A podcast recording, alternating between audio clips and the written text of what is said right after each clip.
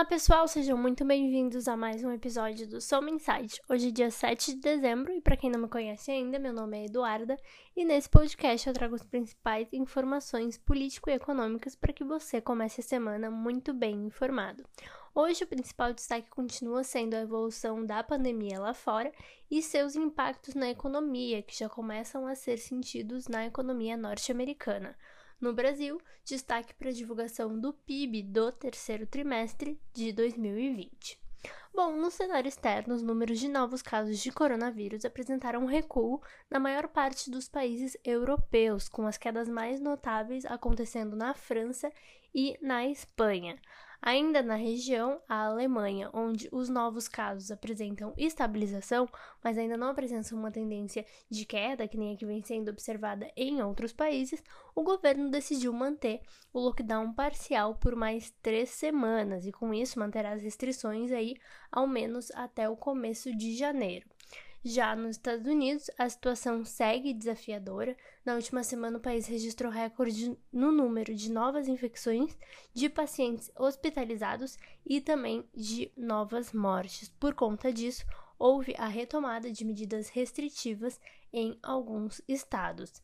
É importante notar também que na semana passada tivemos notícias positivas relacionadas à vacina, isso porque o Reino Unido foi o primeiro país a autorizar o uso emergencial de uma vacina para a Covid-19. Com isso, o país deve começar o seu programa de vacinação utilizando a vacina desenvolvida pelas farmacêuticas Pfizer e BioNTech ainda essa semana.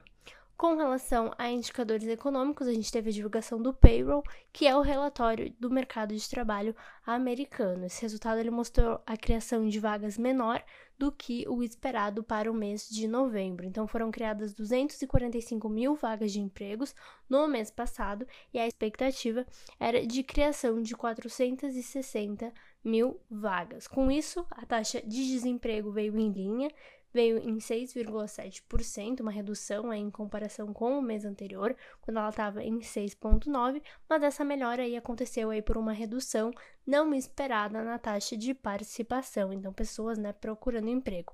Essa taxa, ela caiu de 61,7 para 61,5.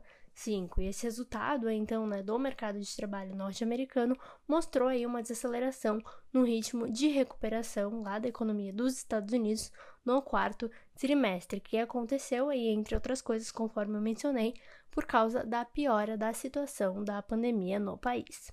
Aqui no Brasil, a situação do coronavírus também voltou a piorar. A média móvel subiu para o maior patamar desde agosto e a situação está crítica em diversas localidades, como no Rio de Janeiro e também no Rio Grande do Sul. Apesar dessa piora de cenário, os governadores e prefeitos eles têm anunciado aí que não vão regressar com medidas de lockdown, né, de distanciamento social, pelo menos até o final do ano. No que diz respeito aos dados econômicos, o principal destaque foi a divulgação do PIB do terceiro trimestre. O indicador ele veio com alta de 7,7%, abaixo das nossas expectativas, que era de crescimento de 8,1%, e abaixo das expectativas do mercado, que era de alta de 8,7%. Quando a gente olha a abertura dos indicadores na comparação com o trimestre imediatamente anterior, então comparando o terceiro trimestre com o segundo, a gente vê que pelo lado da oferta, a indústria e o setor de serviços apresentaram crescimento, enquanto o setor agropecuário apresentou queda.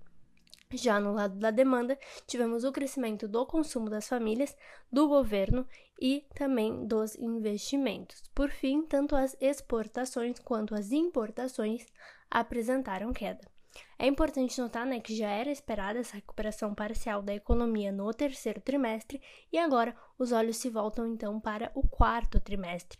Indicadores prévios da atividade já têm mostrado uma desaceleração para o período, como é o caso aí dos indicadores de confiança da FGV. Apenas o indicador da indústria ainda está apresentando alta e a gente sabe, né, uma confiança baixa aí, como as que vem sendo observado nos outros setores, pode representar aí postergação de investimento e consumo, né, e atrasar ainda mais a recuperação econômica por aqui.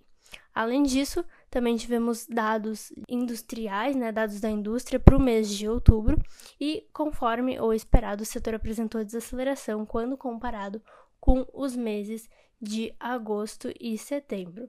Por fim, falando um pouco ali de cenário político, né? A gente teve a volta das atividades no Congresso, né? Terminada aí então as eleições municipais, e a medida mais importante aprovada nessa semana foi a MP que trata do programa Casa Verde Amarela, que vai substituir o programa Minha Casa Minha Vida. Ainda tivemos declarações positivas do presidente Jair Bolsonaro no que diz respeito ao cenário fiscal. Ele anunciou que nenhum programa de transferência de renda deve ser anunciado até pelo menos fevereiro de 2021.